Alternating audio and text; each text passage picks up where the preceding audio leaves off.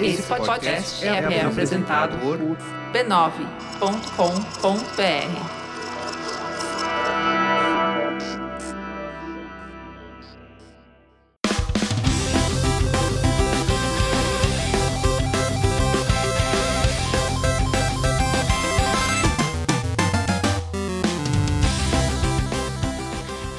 Ao vivo, o Poco Pixel número 33. Eu sou o Adriano Brandão, do meu lado tá o Danilo Silvestre, tudo bom? Tudo bom, beleza? Maravilha! Qual que é o tema de hoje, Danilo? O tema de hoje é Battletoads versus Shenmue. É uma continuação? Tipo, já teve contra o Double Dragon, agora vai pegar o Shenmue. Contra o Shenmue! Por que não? vai pegar o Ryo Hazuki na porrada. Este é o último episódio do Poco Pixel em 2015, olha só que legal. Bacana. A gente merece umas férias para curtir a vida, não ter que gravar podcast, não ter que pensar sobre videogame. Foda-se videogame. Pode jogar videogame, é. é verdade, por que não jogar um pouquinho de videogame? Pois né? é. Pra comemorar esse final de 2015, o ano aí de estreia do Poco Pixel, aliás, é o- é- hoje é o season finale, né? É Season finale. A gente vai falar de dois jogos que, que fazem parte da história do Poco Pixel, que é o Shenmue e o Battletoads. A gente não pode deixar de falar de- desses dois jogos em nenhum dos episódios. A gente tem nossa cota. Exatamente. Então hoje a gente vai tentar descobrir qual dos dois é o melhor jogo de todos os tempos. Shenmue ou Battletoads? Vai dar super certo isso. Super científico, vocês vão ver. É um- são critérios un- universalmente aceitos de definição de qual que é o melhor jogo de todos os tempos. Antes da gente descobrir qual é o melhor jogo de todos os tempos, a gente tem que lembrar sempre do quê? A gente vai descobrir qual, qual é o melhor podcast da família Brain 9 de todos os tempos? Pode Não. ser, a gente podia fazer um, um episódio, um debate de bolso sobre Braincast versus Anticast. Trazer eles aqui pra se pegar na porrada verbal, assim. Pode, pode ser, seria legal. Só lembrando, então, os podcasts da família B9 é o Anticast, o Braincast, o Mamilos, o Mopoca, o Spoilers Talk Show, o Zing, o Save Game, o Projeto Humanos e o Pouco Pixel. Vamos descobrir agora quem que ganha o título de maior jogo de todos os tempos? Battletoads Ou Shenmue? Bora lá. Bora!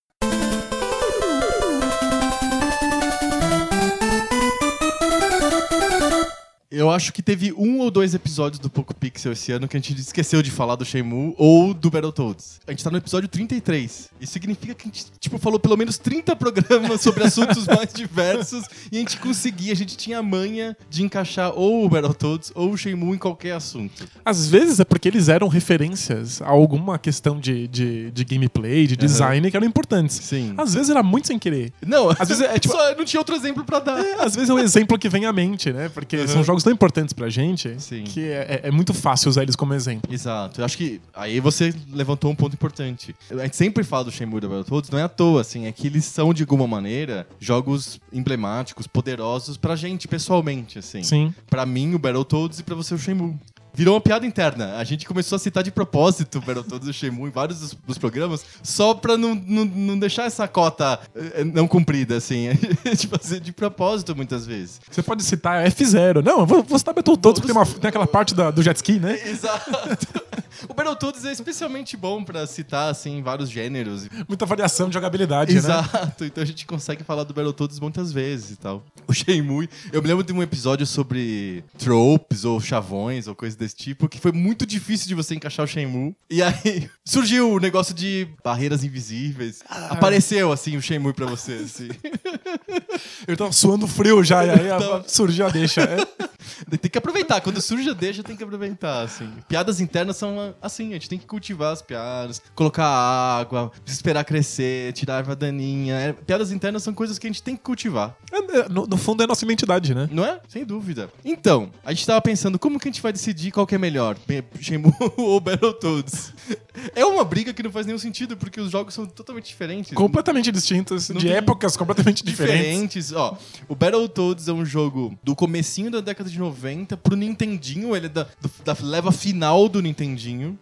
E o Shenmue é o jogo da leva inicial do Dreamcast. É, é- é a leva seguinte aos jogos de lançamento. Sim, e é o. que é? Final. É, noven, é É 90, 99? 99. é. Então, tipo, são muito opostos, assim. Eles estão opostos na década, então, tipo, um tá no começo da década de 90, outro tá no fim da década de 90. Um tá no final da geração de 8 bits, o outro tá no começo da geração de 128. Eles são muito distintos. Eles são muito distintos. Mas eles têm uma coisa em comum. Que é? É o fato de que ninguém sabe dizer que gênero eles são.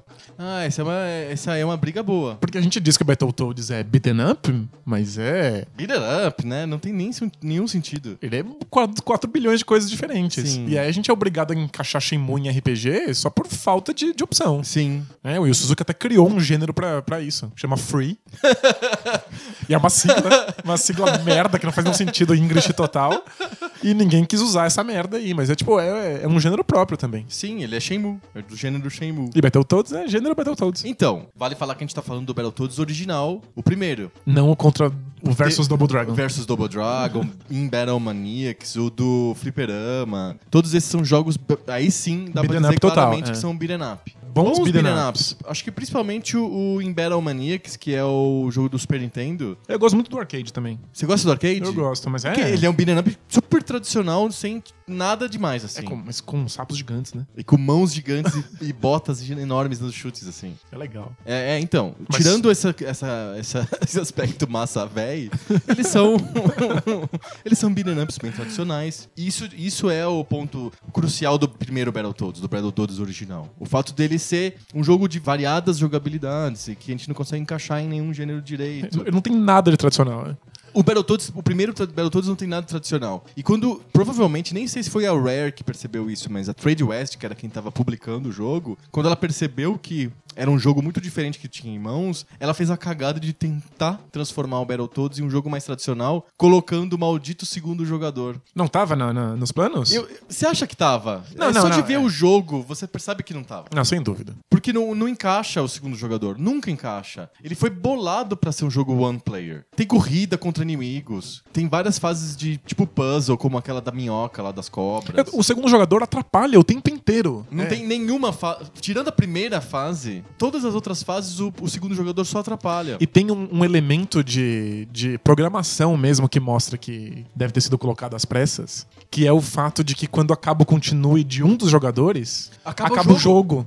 Ele esquece que tem um outro jogador ali Sim. existindo. Não é tem modelo com- fliperama, que ah, simplesmente o primeiro jogador fica sozinho e fica lá, insert coin, insert coin no segundo jogador. Não, o jogo simplesmente termina. Pá. E o cara até recupera as vidas que tinha antes e não gasta ou continue, mas ele, ele tem que começar a fase de novo.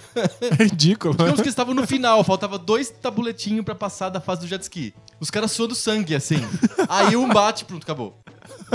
Mas, eles, tipo, terrível, né? É- é- é- mostra na programação que não tinha sido pensado pra ser Sim. com dois jogadores. né? Pensa Warp Zone. Um, o jogador 1 um pega o Warp Zone. Aí os dois são teleportados pra, pra outra fase. Muito estranho, assim. O, realmente o módulo de segundo jogador do Battletoads é o. A, assim, a cereja de merda que colocaram em cima do, do, do bolo do Battletoads. Pra tentar deixar ele mais parecido com Double Dragons, com Double imagina. Dragon. é. Ou Tartarugas Ninja. Acho que mais Tartarugas Ninja do Ah, que com Double. Dragon. É, até. claro, é. São- eles são verdes. São verdes, né? E animais. São, Antropomórficos. são répteis.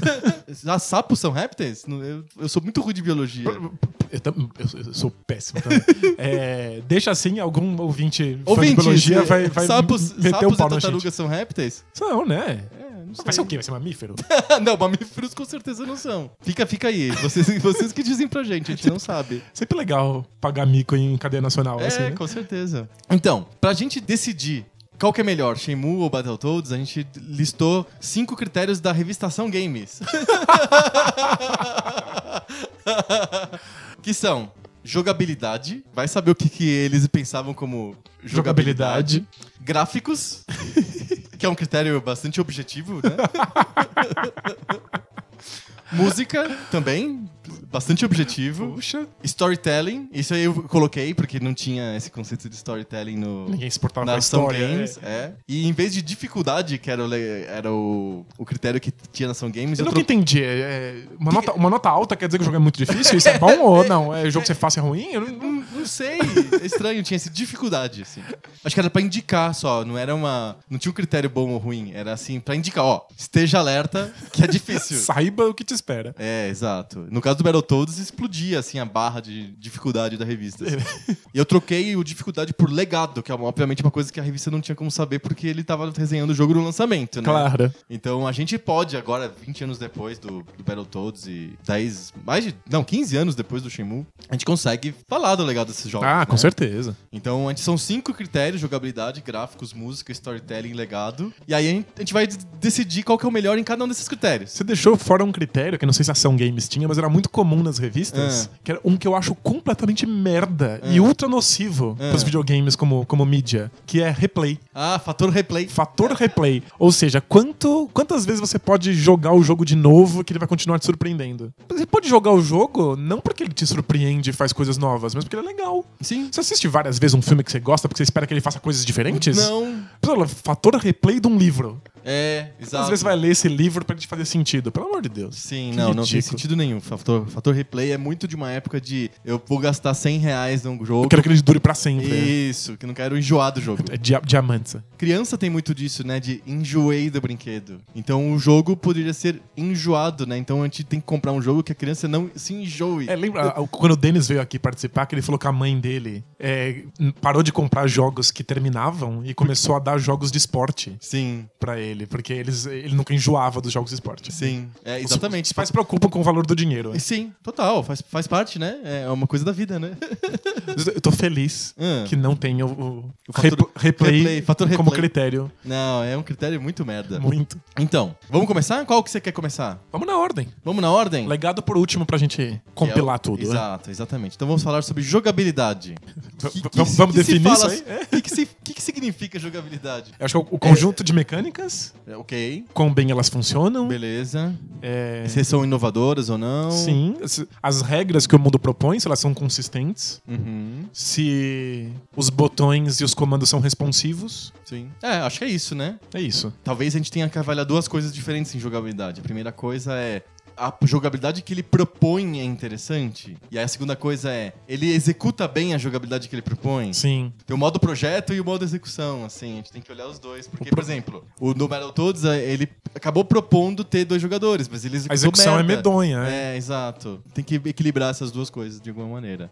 E como é pouco pixel, Hum. a gente tem que levar em consideração as limitações de, tecnologia da época. Sim. Se a, a jogabilidade criou soluções para problemas que os outros jogos não sabiam, Perfeito. não sabiam encarar ainda. Perfeito, exatamente. Você quer começar pelo Shenmue ou eu começo pelo Battletoads? Manda bala. Jogabilidade do Battletoads, acho que tem alguns milagres assim acontecendo no Battletoads. É, o primeiro milagre é que, como eles propõem um jogo em que as fases são muito distintas entre si, eles, eles encararam o desafio medonho de fazer o, o, o jogo ser coerente e fluido, mesmo eu mudando de tipo de ação todo, o tempo inteiro. Tem fases que tem dois tipos de ação. Aliás, tem várias fases que tem dois tipos de Ah, ação. na mesma fase. Na mesma fase. E o jogo funciona. Isso que é o mais estranho. Você muda de surf, você tá surfando numa correnteza, e aí cai num lugar pra você bater em, em inimigos. Isso é natural. O jogador não sente uma coisa forçada de transição, assim, de jogabilidade de surf, de desviar de obstáculos, para uma jogabilidade de dar porrada nos ratões, assim. Funciona, é natural. Parece, parece perfeito. Parece que realmente é assim.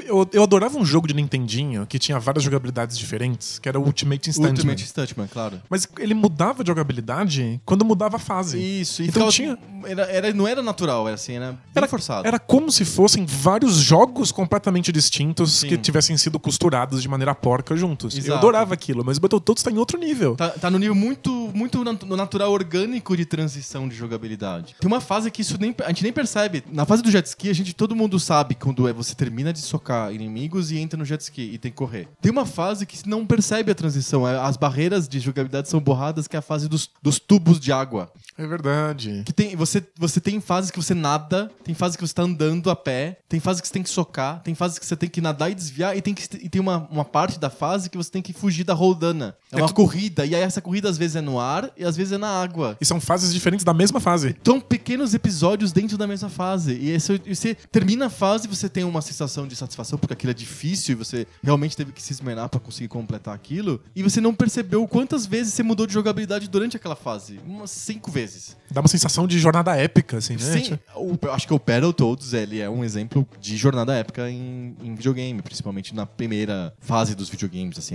até o PlayStation, assim. Eu acho que o Battletoads é um dos que conseguem cumprir melhor essa, essa sensação de jornada. E a, e a fluidez entre, entre estilos de jogo é É fantástica. muito fantástico e o jogo em si, e aí é muito fácil de você perceber quando você joga o, o, Battletoads do Nintendinho e o Battletoads do Mega Drive, que ele foi portado pro Mega Drive não pela Rare. A, a, a Rare con- subcontratou uma outra empresa pra fazer o port pro, pro Mega Drive. Caça-níquel, que, que, Total, total, porque ele, o jogo fez muito sucesso no Nintendinho e vale lembrar que no, no final do Nintendinho ó, ele tava competindo já com o Mega Drive. É, eles eram competidores diretos do Nintendinho e Mega Drive, apesar de serem de gerações diferentes. Como o, Super, Super Nintendo, Nintendo não demorou existia, pra, pra ser lançado, ficou uma, a competição ficou realmente direta entre é, Nintendinho 8 e, bits e, e 16 bits, Nintendinho e Mega Drive.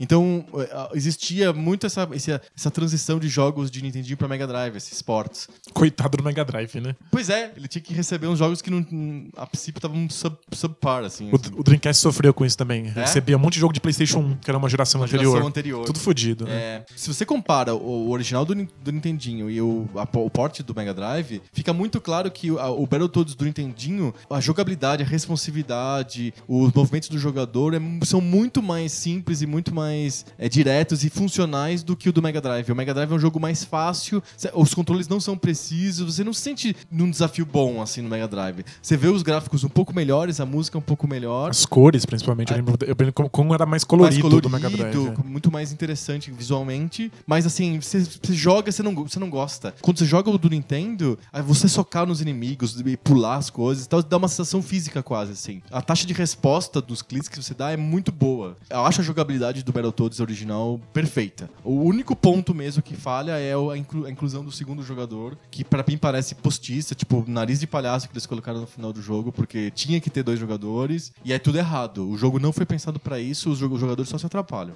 E uma coisa que eu acho legal da jogabilidade de, de combate do Battletoads é que os golpes vão variando. E eu nunca sinto que isso é arbitrário. Aham. É fantástico. Parece que é uma variação muito grande de, de coisas acontecendo, Aham. mesmo que eu esteja usando o único botão, que é o botão de ataque. Sim. É, tipo, é, é incrível como eles fazem isso também de maneira orgânica. Mas eu- uma última questão sobre, sobre jogabilidade, que eu coloco a dificuldade aí. Ah, sim, eu ia falar de dificuldade mesmo. Como é que você acha que a proposta dos desafios. Eu acho que o Battletoads ele, ele representa muito a época dele. Realmente, a segunda fase dos jogos de Nintendo, de NES, de 8-bit, é, é marcada pela dificuldade. Sim, era normal isso. É normal isso. Então os jogos são muito difíceis. Ninja Gaiden é muito difícil. Vários jogos da Capcom, Mega, Mega Man, por exemplo, são muito difíceis. É, mesmo o Mario 3 é um jogo muito difícil. Nossa, demais. Então, é normal pra época, normal pro Nintendinho, pra final da geração do Nintendinho, que os jogos sejam difíceis. No caso, o Battletoads, ele pegou um pouco pesado, ele botou muita pimenta nessa dificuldade aí, porque ao mudar de jogabilidade o tempo inteiro, não dá tempo do jogador ele aprender aquela, aquela mecânica tão fluida assim. E o fato de que você tem vidas limitadas e continuos limitados prejudica a sua possibilidade de aprender a, treinar, fase, a né? fase difícil. Treinar fica muito difícil. Você acaba Exato. treinando sempre numa fase anterior que não é a mesma jogabilidade É. daquela que você morreu. Eu só acho que a única coisa que o Battletoads pega errado é quando ele coloca uma, uma graduação errada de dificuldade das duas primeiras fases muito fáceis, e aí uma terceira fase que começa muito fácil, porque só bater em, inimigos, e aí o jet ski fica muito difícil de repente. Se o jet ski fosse mais ou menos maneiro e fosse de fazer, a dificuldade fosse um pouquinho mais gradual, acho que seria um jogo mais perfeito em termos de dificuldade. Muita gente nunca passou da fase jet ski, né? Não, não sabe nem quais são as outras fases. Cria uma barreira muito grande, né? Tem mais 10 fases depois do- da fase do jet ski. Impressionante. E as pessoas, a maioria das pessoas só viram as três primeiras fases. As duas primeiras são muito fáceis. Incrível que tenha vendido tanto. Sim. Mesmo com essa barreira gran- grandiosa, né? É que, se o Battletoads fosse restrito a só três fases, mesmo assim ele seria um jogo impressionante, assim, porque a primeira fase é um beat'em up que você tem que matar o jogador, o, o inimigo final, o boss da fase, em, em segunda pessoa. Você tá na visão do inimigo. É muito louco. Super- é a primeira vez que aconteceu isso no videogame. Aí a segunda fase, cadê o beat'em up? Não tem mais. Você tá descendo, pendurado numa corda, um buraco, um túnel, assim. Você tem que... Com- Muda totalmente a jogabilidade. E- e Surgem outras regras que você não sabia. Você vira pêndulo, você fica na lateral, você vira pêndulo. Você pega é, espada e você tem uma arma de repente. E cortam sua, sua corda e você cai. Você não sabia que você ia proteger a corda. Exato. Tem muita tentativa e erro num, pra um troço que você não tava treinando antes. né? Exato. Então, tipo, mas não é difícil. E aí, aí, de repente, a terceira fase volta o beat'em up, mas de repente tem um jet ski. Se o jogo terminasse aqui, seria um jogo de várias jogabilidades diferentes, muito bem realizado, com um monte de inovações. Seria um puta jogo. Mas tem 10 fases depois disso. Tem 10 fases incríveis depois disso. Eu acho que o grande problema do Battletoads, além do, do modo dois players, é a falta de graduação de dificuldade. Você fecha Battletoads sem usar save state de emulador, essas coisas? Impossível. O jogo parece intransponível, assim, é tipo, é pra alguns poucos doutos, assim, Sim. né? Mas existem pequenas facilidades que a Rare escondeu no Battletoads. Vários Pra te ajudar. Tem Warp Zones e pegar tal. vidas, né? É, tipo, as pessoas que eu vejo jogando até o final, né, tipo, no YouTube. Aham. quando- na segunda fase, quando ela tá descendo no túnel com a Pega 15 cordinha, você pega 15 mil vidas, porque não é fácil. Inclusive, pra descobrir isso é bizarro. Sim. Você tem que ficar ricocheteando os inimigos contra a parede pra eles Isso. girarem pontos até que- virar vida. Isso, tem que ri- ricochetear, acho que seis vezes o, o corvo pra ele te dar uma vida, aí todo ricocheteio que você dá, ele dá mais uma. Você tem que colecionar o máximo de vidas possível ali Exato. pra depois conseguir ter chance no resto do jogo. Exatamente. Mas é difícil de, de- É. de descobrir e tal. Sim. Mas existem. A, a- Existem. A, Rare tá lá dando algumas facilidades. Exatamente. Acho que temos de jogabilidade e dificuldade do Battletoads é isso. Fale-me mais sobre Shenmue. Tente fazer o Shenmue ser melhor que isso. Tinha esquecido que era um duelo. É um né? duelo. Tava me divertindo até agora, agora tem que levar a sério. É. Não, não divirte-se, isso aqui é esporte. Esporte de competição. O que, o que é vale é competir, não ganhar, É né? exato. Curiosamente, o Shenmue também tem um monte de jogabilidades diferentes. O que ele tá propondo é um jogo de interpretação, um jogo que se interpreta um personagem, só que em termos que não existiam até ali. Né? Tipo, os RPGs não eram daquela maneira. Os RPGs tinham combates por turno, alguns RPGs que tinham, que tinham combate em tempo real. RPG 3D não era uma coisa comum, né?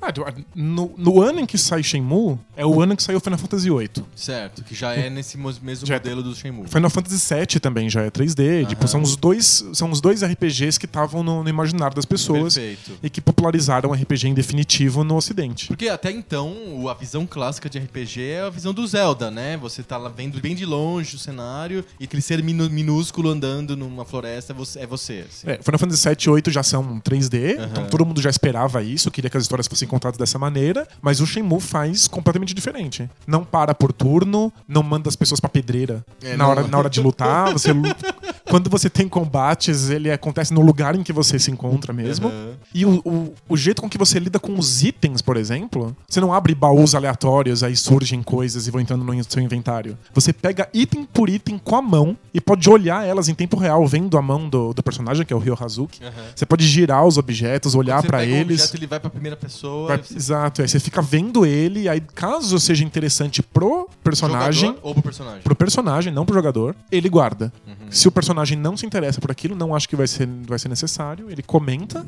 tipo, ah, não preciso disso, ou ah, que legal. E aí vai lá e devolve. Sim. É uma abordagem muito mais realista. O jogo se propõe a não ter fantasia na jogabilidade. Então você tem que lidar com Tem coisas. magia, essas coisas assim. Não tem magia, não tem assim inventário infinito que você encontra nos baús da vida. Aham. Você não pode entrar nas casas das pessoas pra conversar com elas é e roubar invadir- coisas, quebrar, invadir a quebrar vasos. é. Não tem vandalismo. É, sem vandalismo. Sem vandalismo.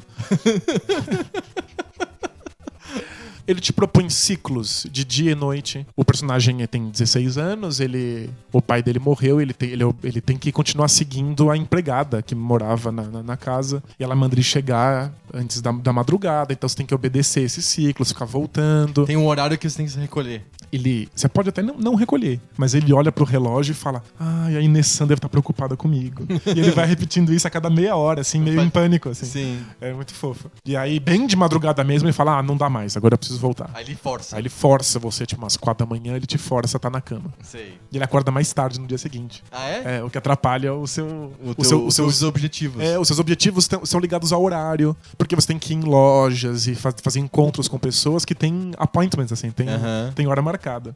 É, então tem ciclo de dia e noite, tem clima. Chove, faz sol. E tudo, curiosamente, o, o clima é exatamente o mesmo que aconteceu na cidade de Yokozuka em 1986. Sério? É, eles foram numa, No clima-tempo lá deles lá e viram. era uma estação meteorológica Sim. e viram exatamente qual foi o clima de cada um dos dias de Yokozuka e reproduziram aquilo. Que legal. Porque o jogo se propõe, até em termos de jogabilidade, que seja.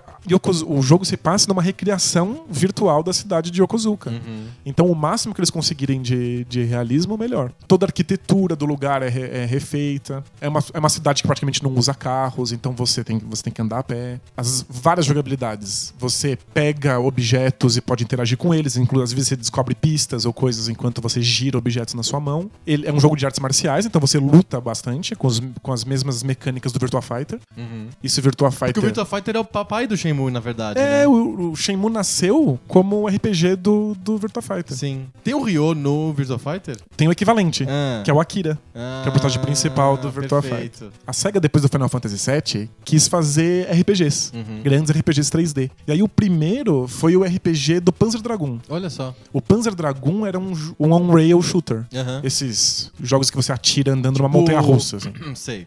E é um- excelente, talvez o melhor deles. Resolveram fazer um RPG com aquele mundo. E é o jogo mais parecido com Shenmue que existe. Então, quando pediram pro Yu Suzuki fazer um RPG do Virtua Fighter, ele se inspirou muito no RPG do Panzer Dragoon. E fez quadrilhões de mudanças, mas aquilo é mais ou menos parecido. Então já tem a possibilidade, desde o Panzer Dragoon, de você andar com um comando e olhar Com outro. com outro. Uhum. A grande sacada de jogabilidade do, do Shenmue é como é que ele faz isso sem ter um segundo analógico. Porque o controle do, Dream- do Dreamcast é uma limitação. Aham. Ele tem dois gatilhos, quatro botões e um analógico. Ele tem que se virar com isso. Uhum.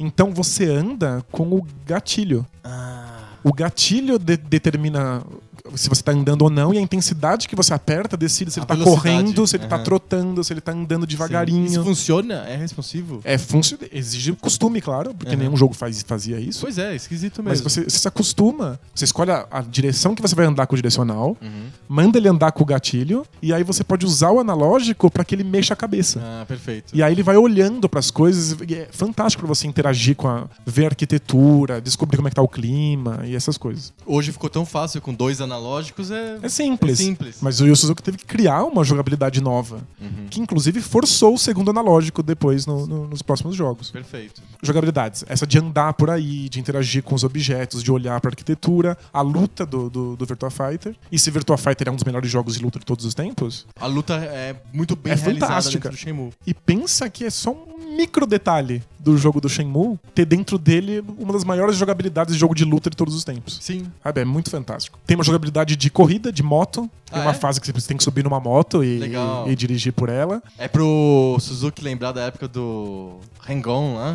E se você vai no arcade de Você pode jogar o Hang-On Você pode mesmo. jogar o Hang-On, você pode jogar todos os jogos da SEGA de arcade que o Suzuki fez. Que legal. Então tem Space Harrier, Hang-On e alguns jogos de arcades que são físicos, que não são da SEGA, do tipo você pode jogar dardos. Aham. Então o tempo inteiro você tá jogando, misturando jogabilidades. Sim. Você tá andando pela cidade pra conhecer, de repente surge uma pista, você tem que conversar com as pessoas. É, é um jogo em que você tem que ficar coletando informações pra saber o que você vai fazer depois, com a, a incrível sacada de que quem anota essas informações não é o jogador, é o Ryo. Ele tem um caderninho no bolso e todas as vezes que alguém fala uma coisa importante pra ele, ele vai anotando. E aí você sabe o que, o, o que tá passando pela cabeça do Ryo sem que ele tenha que falar em voz alta, tipo filme brega. Aham. Então ele vai anotando aquilo, você vai coletando informações, você vai coletando itens, mas também você dá um monte de porrada, treina porrada, vai no arcade, se diverte jogando coisinhas. Como que é o, o- a sessão regular, normal, assim, de típica de um jogador de Shenmue? Ele liga lá o Dreamcast e vai jogar Shenmue. O que, que, ele, o que acontece nessa jogada, nessa, nessa sessão aí? Ele vai jogar uma horinha de Shenmue naquele dia.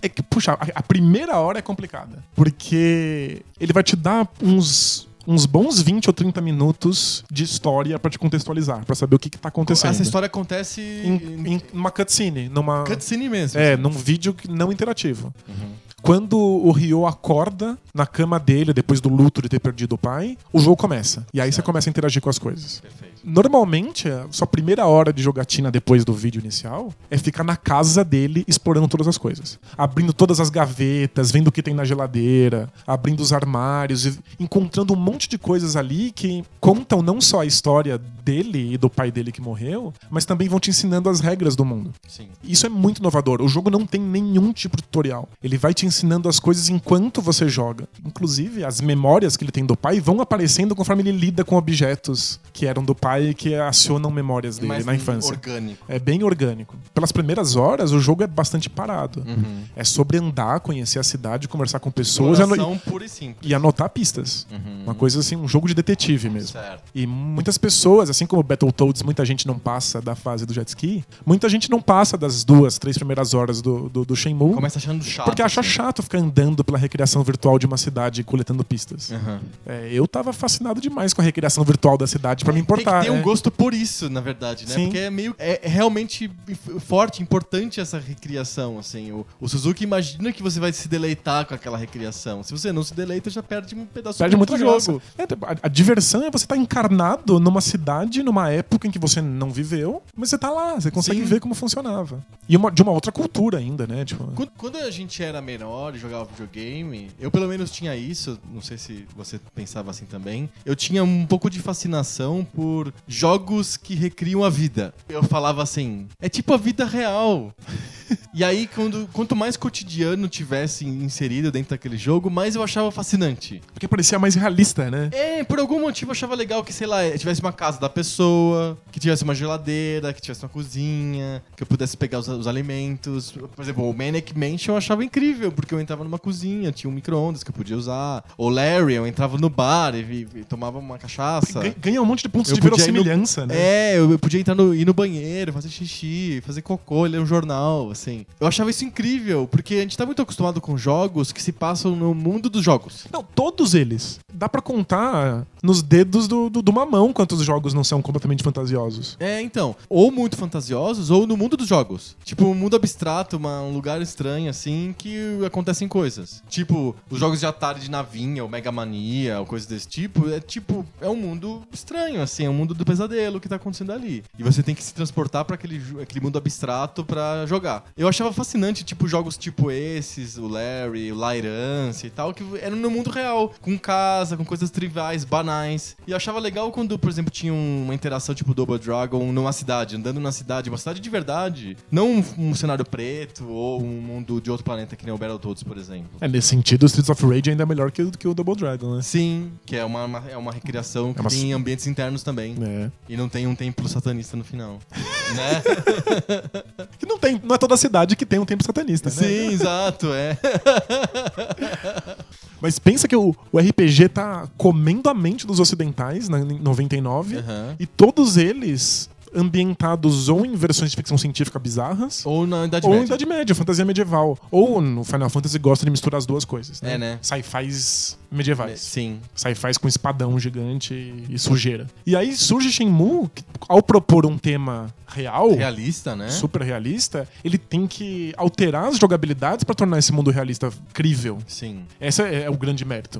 M- Muitas jogabilidades distintas, Você considera a jogabilidade, então, do Shenmue bem, bem bolada e bem executada? bem executada. Mais ou menos que o Battletoads. Difícil isso. É, acho que a gente podia, pra, pra gente dizer qual que é o melhor, a gente precisa de chegar a um consenso, porque a gente tem mais quatro critérios pra, pra comentar. Eu acho que o Battletoads, ele é uma, uma execução muito bem feita de, de, uma, de várias jogabilidades até certo ponto tradicionais. O Shenmue é uma execução muito bem feita de uma jogabilidade que ele cria. É uma jogabilidade totalmente nova. É, tem algumas jogabilidades que são tradicionais, que estão lá no seu ápice, e tem um monte de jogabilidades inventadas pra decidir. Tem até mesmo a jogabilidade de coleção. Você vai numas maquininhas, coloca moedinhas que você ganha de, de mesada, e aí saem aquelas, aquelas bolinhas com brinquedinhos dentro. Sabe? Que são, são comuns, assim, tem, Sim. é, tem por aqui. E você vai colecionando bonequinhos da SEGA, de jogos da SEGA. Que isso os jogadores gostam, é tipo esse mentalidade de Pokémon, É, assim. completamente. É, é- é muito legal você ver. Ah, eu completei todos os personagens do Virtua Fighter. Sim. Eu completei todos do Sonic. Tem um jogo dentro do jogo, né? Tem um jogo dentro do jogo. É. Você vai nas lojas, compra comida, compra itens. E aí, às vezes, você ganha assim: ah, você comprou três batatas, tem direito a ganhar um brinquedinho. Sim. Aí eles te dão um brinquedinho. Eu acho que pela, pela inovação da jogabilidade por essa complexidade extra que o Shenmue traz, em detrimento da, da execução extremamente primorosa e criativa do Battletoads, eu concedo que o Shenmue seja o campeão na categoria jogabilidade. Viva! Então temos um ponto aqui, Ponto para Shenmue. Shenmue, ponto para Shenmue em jogabilidade. Vamos para gráficos. Que difícil, né? Acho que é melhor a gente falar de estética, direção de arte do que de É que gráficos. o gráfico vai ser foda, porque um é pixel art, outro é polígono. Mas os dois são muito bem feitos. Muito. Muito. Mas é que é, é- é injusto até, porque a gente vai pensar, ah, como é que são os gráficos do Battletoads comparados com os, com os gráficos da época? E aí compara os gráficos do Shenmue com os gráficos da época. Sim. Mas isso é injusto porque o Shenmue tá no Dreamcast, que é no um con- começo da geração. e é um console sozinho. É claro que nenhum gráfico se comparava com o Shenmue. Aham. Só ele tava na- naquela geração. É, é injusto mesmo. né? Sim, eu acho Não- que vamos, vamos falar de direção de arte, então. Ok. Que eu acho que funciona melhor, é um critério um pouquinho mais objetivo do que gráficos. A gente pode conceder de cara que os dois são state of the art, assim. Eles são. O melhor gráfico do, do, do, do- do Nintendinho você vai encontrar no Battletoads. E o melhor gráfico do, Shen, do, do, do Dreamcast você vai encontrar no Shenmue. Sem dúvida. Eu acho que nem em termos técnicos, dentro dos consoles respectivos e dentro de suas épocas, é, os dois são primorosos, assim. Direção de arte que a gente pode comentar. Porque as- os dois têm direcionamentos muito diferentes. O Battletoads, ele optou por essa que eu chamo de estética heavy metal espacial. é isso. Eles botaram os, os, os, os sapões não como personagens infantis, mas como personagens irados. Cool, assim, quase Mega Drive, assim, nesse sentido. Ao contrário do, da Tartarugas Ninja, que são bem infantilizados, né? Não a Tartaruga Ninja como eles os criadores bolaram, né? O Não nos quadrinhos, Laird, né? Eles pensaram numa Tartaruga Ninja meio radical, mas no desenho animado e no videogame, a Tartaruga Ninja é bem infantilizado. E aí o Battletoads, eles optaram por fazer uma versão mais adolescente, assim. Então, eles optaram por essa estética heavy metal. Tanto que, aí já entrando no próximo item que é música, né? A música tema dos Battletoads é um solo de guitarra, né? Então ele tem essa, essa estética heavy metal, mas ele não coloca isso na Terra. Ele coloca isso num outro planeta, assim, num mundo exótico. E combina tudo isso com o fato de aquele, eu chamo isso de mundo animal Disney. Todos são pessoas, só que são pessoas bicho. Sim. A única pessoa pessoa é a Dark Queen, Que é a vilã. é a vilã. O resto são todos bichos. Tem ratões, tem sapos, tem co- corvos, tem porcões e coisas desse tipo. E vitória da, da direção de arte é o fato de que é, é- é, tipo, é imperceptível. Eu nunca acho aqueles inimigos estranhos. Não, faz Eles- parte do universo. Eles- é, é um universo que faz sentido na- à primeira vista, assim. Sim. É, tipo, é muito coeso. E aí eles optam na, na direção de arte por transformar os, os sapões em, em personagens assim maiores que a vida, porque eles dão socos com mão- mãos gigantes, com martelos, com botas enormes e tal. É, tem uma graça também, não é só a tartaruga ninja batendo no Nunchaku na cara do soldado do clã do pé, que você fica fazendo a mesma coisa por horas jogando Turtles. No Battletoads você tem um monte de, de brincadeiras engraçadas com os golpes e os inimigos também mudam, então tipo tem uma variedade legal mesmo nessa, nesses pequenos momentos de beat'em up que aparecem no jogo, assim. Então a direção de arte é muito bem bolada, muito muito bem bolada. E os cenários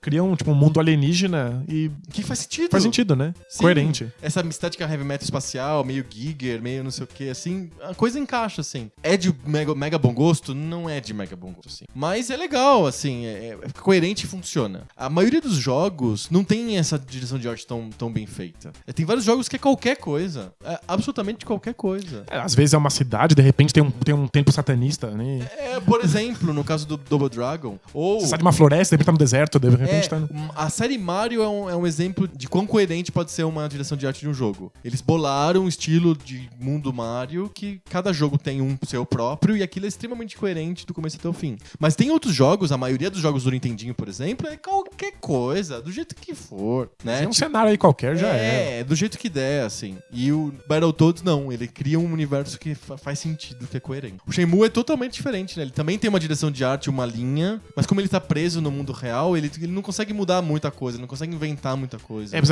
aqui fica, começa a ficar injusto com, contra o Battletoads, porque o Shenmue é um jogo de 100 milhões de dólares. É. A atenção que eles podem dar pros detalhes é completamente absurda. Então vai das calças que encontra no fundo de uma gaveta até os gráficos pras roupinhas no varal da, da, da tua vizinha a roupa que cada, que cada, cada um dos personagens, e não são os personagens principais, são os personagens são transeuntes, né? Aham. Todos eles têm nome, rotinas e tal, e cada um usa uma roupa diferente, cada um tem seu próprio guarda-chuva quando chove. A atenção dada pros detalhes visuais do jogo é tipo, absurda, assim, sobre Mas é, é conceitual ou é em termos de execução? Acho que é em execução, né? Porque o conceito é manter as coisas como eram em, em, Em 86, no Japão. Sim. Né? Tipo, não tem nada inventado ali. Aham. É só um grau de Você detalhe e se sente atenção. imerso no universo de Shenmue quando você joga Shenmue? Eu vai mexer, mexer com outras lembranças minhas. Aham. Quando a primeira vez que eu joguei o River City Ransom, Aham. que é o jogo do do, Do Kunio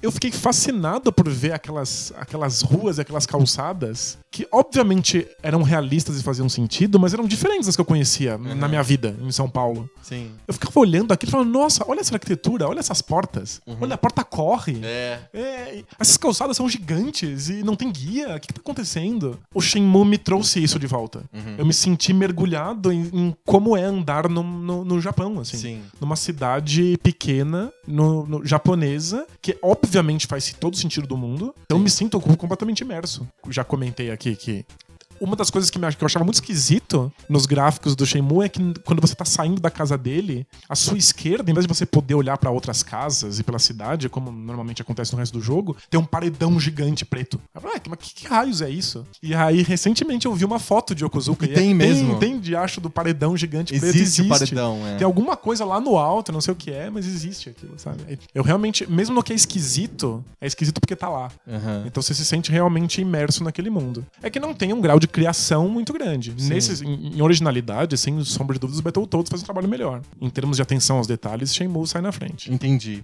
Eu tendo a gostar mais da representação mais fantasia e mais criativa do Battletoads, uma criação de universo, do que o, a- a- essa sutileza toda do Shenmue, assim. O gráfico e essa, esse esmero todo, quando eu vejo do Shenmue, ele me parece ligeiramente genérico, assim, enquanto que o do Battletoads me dá mais identidade. Se, se fosse no Oscar, é tipo um filme de ficção científica concorrendo com um filme de época. É, exato. É mais fácil você já ter um, um modelo estético que você quer recriar do que ter que criar uma coisa do zero, né? Entendi. Então eu acho que vai pro Battletoads essa. Ah, É. Muito bom, estamos empatando aqui, tá um a um aqui, ó, hein? Vamos acompanhando, um a um. Jogabilidade ganhou Shenmue e o gráficos ganhou Battletoads. Gráficos, direção de arte, né? Sim. Agora tem um que é, um- é uma barada dura, mas pra mim não tem nem, nem discussão e a gente pode debater isso. Música. Acho que os dois jogos têm uma direção musical muito bem feita. Sim. No caso do Battletoads, é, é o David Wise, é o cara, é o mesmo compositor, por exemplo, do Donkey Kong Country. Ele é inglês e ele, ele trouxe aquela, aquele vício da música de ZX Spectrum, Que é Sinclair. fabulosa. Que é incrível. Ele trouxe esse vício todo pro mundo, mundo japonês do, Nintendinho, porque o modelo japonês de música de videogame ganhou, né, do Sim. modelo inglês. Os computadores perderam, né, os videogames e os consoles ganharam. O David Wise traz aquele vício da música europeia de videogame para um modelo japonês de fase, etc. Mas é impressionante como ele cons- conseguiu criar um soundboard distinto assim pro Battletoads.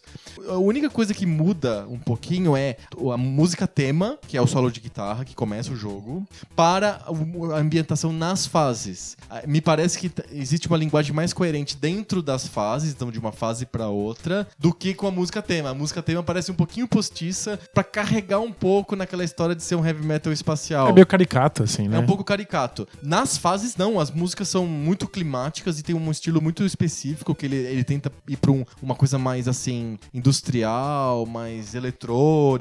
Lembra bastante o que ele fazia no- nos computadores de 8-bit. Mas tem um, um som, um sound, um in- incrível, assim, o Battletoads. É, é ele faz isso com um Nintendo, ele faz isso com 8-bit. Que é onde é mais difícil, né? É, o Shenmue, por outro lado, ele tem uma música gravada mesmo, não é nem sintetizado, né? Não, era orque- Ele- orquestra sinfônica. Orquestra Sinfônica, o Yuzo Koshiro, né, que é o compositor. É, né? então, algo- são vários compositores diferentes, vários regentes diferentes, mas a, a maior parte das. As músicas principais são produção do Yuzo Koshiro. Certo. Tem uma preocupação muito grande em mesclar um som mais ocidental, assim, uma, orquestra sinfônica ocidental, com alguns instrumentos é, japoneses. Então, eu escutei a- a- algumas vezes a trilha do Shenmue. Me parece que é realmente uma. Ele tá ligando o, o som de uma orquestra sinfônica ocidental, cinematográfica, uma orquestra. Vou, vou dizer assim, o som de uma orquestra sinfônica hollywoodiana. Sim. com as melodias e com as escalas típicas da música japonesa. Então a música é muito, muito modal, tem é, várias coisas assim, é, escalas típicas, pentatônicas, japonesas, é bem fácil de perceber. Ele coloca um- alguns instrumentos de sopro típicos japoneses na, na orquestra, mas não é gritante, não é uma, uma coisa assim muito. Ele não força a mão nesse critério folclórico. Tem ele um- é bem suave, assim, bem, bem sutil, assim, essa inserção dessa, dessa coisa japonesa. Mas é, como as, como as harmonias são todas modais, você sente que aquilo é japonês, é que aquilo é oriental. No mínimo, você sente que aquilo é muito oriental.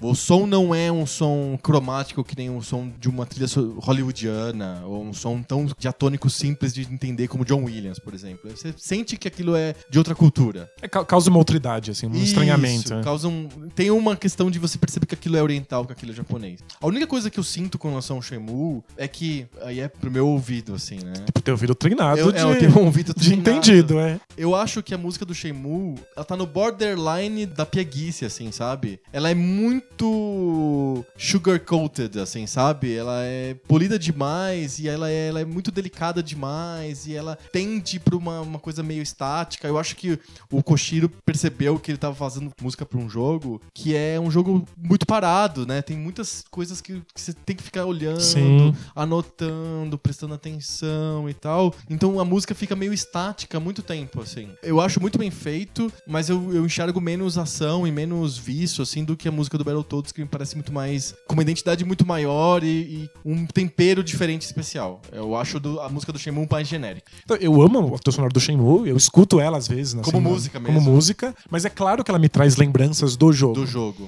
Agora, Battletoads, eu cantarolo músicas do Battletoads o tempo inteiro, Sim. sem pensar. Às vezes eu não sei nem de que fase é. Aham. Tipo, a música é tão contagiante, ela fica tanto, assim, ela é... é... E pra mim, eu adoro a música do Battletoads e, e para mim eu não consigo jogar sem música. Eu não posso sentar na- de madrugada, não quero acordar minha mulher e aí eu vou pra televisão e jogo o Battletoads no mudo. Não tem graça nenhuma. Eu preciso de jogar o Battletoads com a música. A música é, é um motor muito importante daquela, daquela brincadeira, daquele o ato de jogar o Battletoads. É, O Shenmue eu acho que poderia jogar mudo tranquilamente. É, a música ajuda, mas ela não é um elemento, o elemento central. Como Sim. ela, ela, ela faz parte da ambientação do Battletoads, a música, né? Sim, total. Ela... Ela- cria um clima mais, até talvez mais forte do que os gráficos. É verdade. Não é o caso do Shenmue. A melhor coisa do Koshiro, na minha opinião, é o Streets of Rage. Que eu adoro e eu gosto até mais. Que é ele sendo ocidental, é. Sim, e eu gosto mais do Streets of Rage 2. Eu acho que é quando ele tá mais experimental, mais maluco. Nossa, coisas- o é 3 eu nem entendo o que tá acontecendo. É muito legal. O 3 é tão bizarro que eu não, eu, eu não sei se aquilo é música. né?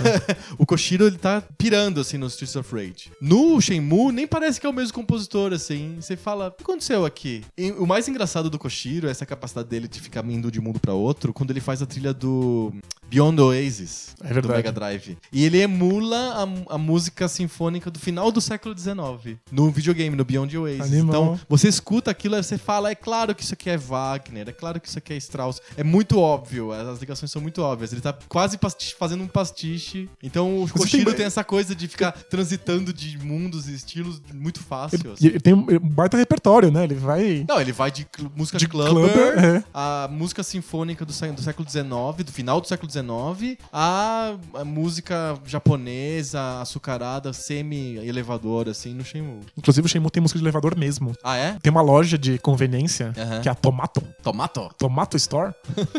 que você entra e tem uma, uma música de elevador que fica dando loopings, assim, de qua- cada elevador, 40 assim? segundos, assim. É, Na cara, é assim. insuportável. é. Sei. A música é, é Battletoads, com certeza. Battletoads, é isso aí. 2x1, um, hein? Vi- Virada, hein? De virada. Olha Virada só. é mais gostoso? Virada é mais gostoso. Podemos ir pra storytelling? Aí eu acho que. Acho que uma essa é mais fácil. É.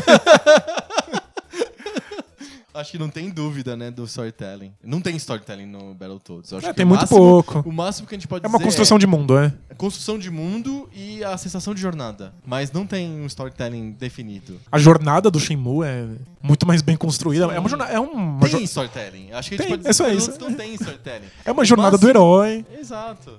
De verdade, assim, o Shenmue é um jogo, em muitos aspectos, brega. Tipo, ele é meio brega, ele é borderline da É. brega sempre, assim. É uma jornada do herói típica, eu acho que é muito difícil você fazer jorna- jornadas do herói sem ser brega. Fica muito complicado, porque você tá sempre lidando com, com clichês muito, muito consagrados. Sim, total. Mas tem vários clichês no storytelling, assim como em filmes hollywoodianos. Todo mundo de todos os países fala inglês. Sim. No Shenmue, todo mundo fala japonês. Aham. Você vai pra China, todo mundo fala japonês. É impressionante. então tem essas, é- essas coisas que você tem que desconsiderar, né? Pra, pra levar a narrativa adiante. Tem aquelas questões clássicas de filmes de artes marciais. Sim. Ninguém nunca saca um revólver e dá um tiro no Ryo, que era tão fácil. Sim. Sabe, não, ele vai Tem lá que e- lutar. Tem que lutar, tem que dar porrada. No máximo, alguém tira uma faca uma vez, sabe? Uhum. Então tem- você tem que desconsiderar todos esses clichês. Mas eu acho que o mérito do storytelling tá nas coisas que o Suzuki consegue mostrar de maneira muito sutil. Sabe, um micro encontro que você tem de um minuto com uma colega de sala do Ryo que pergunta por que, que ele não tá indo na escola e co- como é que ele vai fazer com o vestibular. E aí ele fala, "Ah, não consigo pensar nisso, deixa pra lá. E tipo, mostra uma, uma faceta do personagem assim, de uma maneira muito sutil. Não é explícita, não faz muito alarde. A luta interior que ele tem, que aliás é o tema do Shenmue, a luta interior sobre se ele mantém a tradição japonesa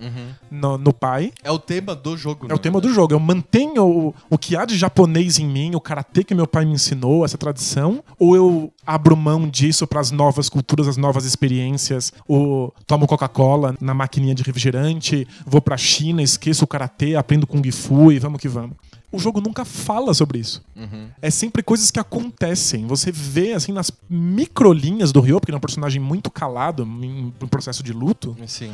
Você vê isso nas entrelinhas que ele tá tentando ver se ele fica ou se vai. Eu acho isso sensacional. Tem uma, uma complexidade, uma riqueza narrativa, né? É claro que é. Tem vários momentos em que ele é mal escrito, em que ele é brega, em que ele é simplista. Normal de, de videogames, especialmente num- numa época em que não existiam jogos realistas, né? Sim. O Shenmue vai começar isso para os anos seguintes. Mas ah, nas entrelinhas o jogo tem uma construção narrativa fantástica, que é, é o que me pega. É isso, não tem nem como considerar. É claro que o Shenmue ganha em critério de storytelling. O Battletoads não tem storytelling, ele tem só pequenos momentos de storytelling e extremamente primários, que são as, as transições entre uma fase e outra. Tem que micro é, cutscenes assim. que é basicamente assim: Dark Queen fala, Wahahaha. Aí o, o- o treinador lá, o chefe da- do bando lá dos Battletoads, que é o professor Pardal lá, ele é, parece o professor Pardal, ele só fala assim: Vamos pra cima! Ele é só motivador do tipo, "Va- vamos lá, porra, sabe? É técnico tipo Volta Felipão, pra assim. Dark Queen falando, malditos! É isso. É só isso. É, é storytelling do Battletoads. É basicamente, guahaha, vamos lá e malditos. Resume assim, claramente. É que a construção de mundo conta uma história, mas ela é, ela é É limitada. né? básica, não tem É. nada. A princesa foi raptada junto com um dos Battletoads, que é o maior de todos lá. É que não se, não, não, não se tinha essa intenção na época, né? Não, nem um pouco. É obviamente Shenmue empata o jogo no storytelling. E agora vamos para o. vai- não é a rodada de, de fogo, mas. é como se fosse, porque tá 2 a 2 E que- quem vai ganhar essa parada vai ser decidido pelo legado. E aí eu acho que a gente tem uma, uma- um problema. Porque nenhum dos dois jogos são jogos que deixaram um legado realmente óbvio e, e importante. São jogos meio que são fenômenos isolados, assim. Eu dis- discordo no, no caso do Shenmue. Ah, é? É, eu acho que ele, ele deixa um, um legado em termos de jogabilidade. E no mínimo, assim, na pior das hipóteses, ele deixa um- uma lição de que fazer jogos realistas em cidades realistas é possível. Tem, Ele le- tem- público. Ele leva Ele abre essa porta. GTAs, por exemplo. Sem dúvida. O GTAs eram cidades. Até então, né? Já tinha. Quando o Shenmue saiu, já existia GTA 1 e 2. Isso, que é, aquele Aqueles- é um jogo de carrinho. Um jogo de carrinho. superior, sim. A cidade no GTA, que é levemente inspirada em Nova York, no GTA 1, no GTA 1 e em Londres, GTA No 2, dois. né? Levemente inspirado, a cidade é meramente obstáculo. É só pra você transitar com o seu carro de um, de um lado pro outro. Sim.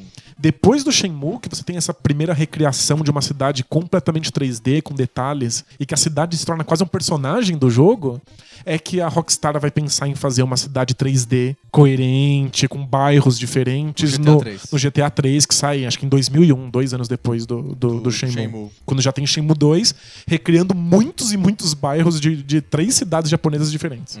O Shenmue já tá, tava um passo muito à frente disso, mas provou que era possível. Mas é- essa influência é, assim, como que eu posso dizer? Essa influência pro ro- pessoal da Rockstar é explícita, assim? O pessoal da Rockstar reconhece? Eles tiveram contato com o Shenmue? Esse é um ponto. É muito difícil você encontrar alguém perguntando isso deliberadamente. Tipo, ninguém fala assim, ah, eu me inspirei em tal jogo pra fazer. Não é prática comum a game designers. E ninguém pergunta sobre o Shenmue. Porque Porque o Shenmue é muito famoso, mas não é exatamente um jogo super popular. Não, as pessoas não jogaram. É muito difícil achar um jornalista perguntando pra um game designer assim: "Ah, você, você jogou Shenmue? É, a única vez que eu vi isso acontecer foi pro David Cage, que fez Heavy Rain, Sim. esses jogos que são muito focados em storytelling. Aham. E aí perguntaram pra ele se tinha jogado Shenmue, se era mais uma referência pra ele. Ele falou que ele não chegou a jogar, mas que ele sabia que Shenmue existia e que alguns elementos daquilo foram, foram aproveitados. Então. É porque o David Cage não joga videogame, né? Ah, entendi.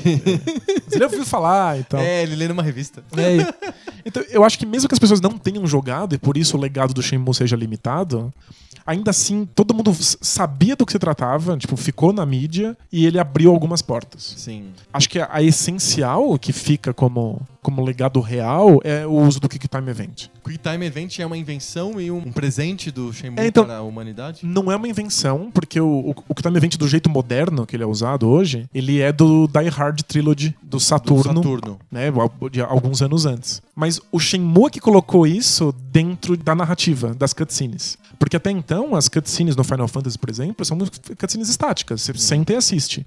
Quando o Shenmue precisa fazer uso das cutscenes, no meio da cutscene alguma coisa acontece e você tem que reagir. Isso virou o padrão na indústria. Depois isso vai ser usado em God of War, e aí todo mundo presta atenção. Sim. É, Uncharted. Uncharted, Resident Evil, Batman, Star Wars, Force Unleashed. Mas é, quem colocou isso na- na, No cenário. no hein? cenário foi Shenmue. Entendi. Ninguém nem jogou Die Hard Trilogy. É. É o Shenmue quem bota isso dentro da jogabilidade. Sim. Fica esse, esse legado.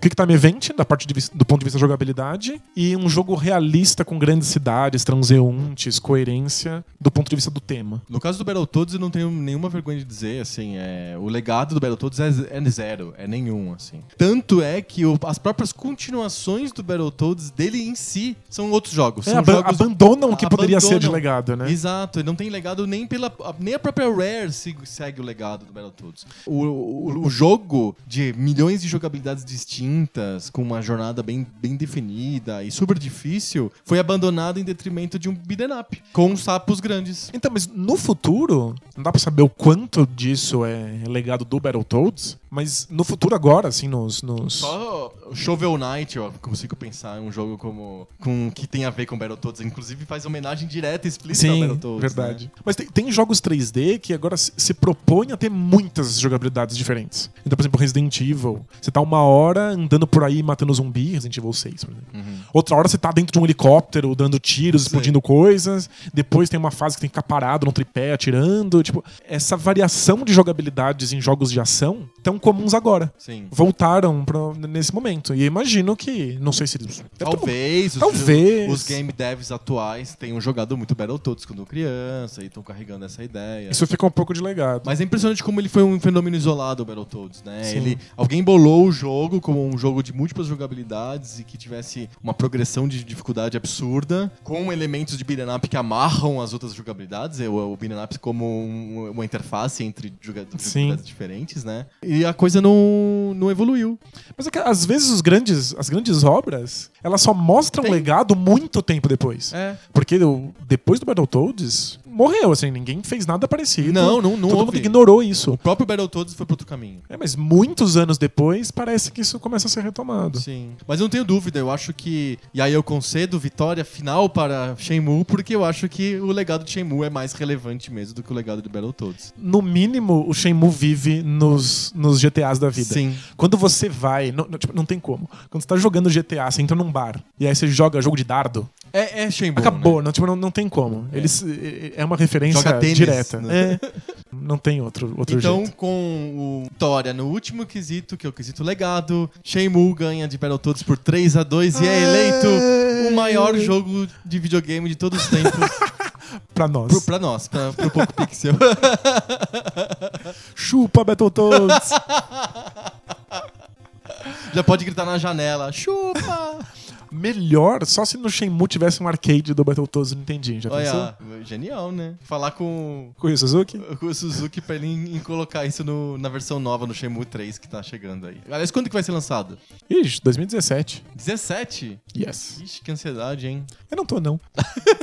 Tô de boas. Esperei, esperei 15 anos, não consigo esperar mais um, né? É. Mais dois. Tá tudo bem. Tá tudo, tudo em casa. Mas ele prometeu que vai ter jogabilidades revolucionárias de novo, porque é disso que se trata Shenmue, então vai demorar essa Sim. bodega. Ah, mas eu acho que vem antes de qualquer Battletoads que alguém tente fazer. Eu fico na, na, na minha cabeça, se um dia a Microsoft quiser fazer um Battletoads, não pegar o Battletoads do Nintendinho e botar ele emulado dentro do Xbox, mas fazer realmente um, um título novo Battletoads, eu fico na dúvida se eles vão fazer como eles fizeram na década de 90, que é fazer um beater upzão, ou fazer um jogo como o primeiro, como o Battletoads original. Me parece que todo jogo, todos os jogos novos que tentam ser Antigos, antigos, retrô, retrosão, é tudo beat'em up Beat'em up, clássico né? puro, assim, né? Seria muito legal se que o- Battletoads acabou virando mesmo um, um eclipse, assim, um né? eclipse, uma coisa única, assim, uma coisa que surgiu e acabou. Acho que é meio isso mesmo. Mas ele tá feliz de ser o, o segundo melhor jogo de todos os tempos.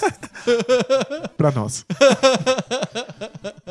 Mas o Shenmue tanto tá vivo que ninguém nunca jogou essa, essa bodega. e ficou, todo mundo ficou feliz. E todo, mundo, com- todo mundo sabe disso, todo mundo comemora o, Que vai ter um, um terceiro. Acaba virando mais uma lenda do, do, do que um jogo mesmo, né? É, porque todo mundo sabe que foi importante, né? Sim. Tipo, Não dá pra pensar nesses, nesses storytellings, tipo... Walking Os, os- é, os jogos da Telltale, né? Uhum. The Walking Dead, The Wolf Among Us, o jogo do, do Game of Thrones sem Shenmue. É, é, é aquela jogabilidade. Anda, É a matriz tá ali, né? anda olha, interage com os objetos. Sim. É isso. Muito bom. Fechamos, então? Fechamos. Shenmue, o maior jogo de, de videogame de todos os tempos. Finalmente coroado, depois de uma temporada inteira. Tá vendo? Isso que é um episódios. finale relevante em que um rei é coroado. É um jeito, é um dos jeitos clássicos de terminar uma temporada, não é verdade? Coroa, coração de rei. Que lindo.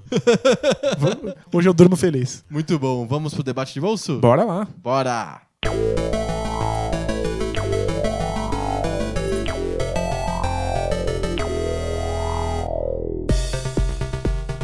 Debate de bolso, aquela sessão do nosso podcast em que a gente decide quais são as melhores coisas das outras coisas que não são videogame.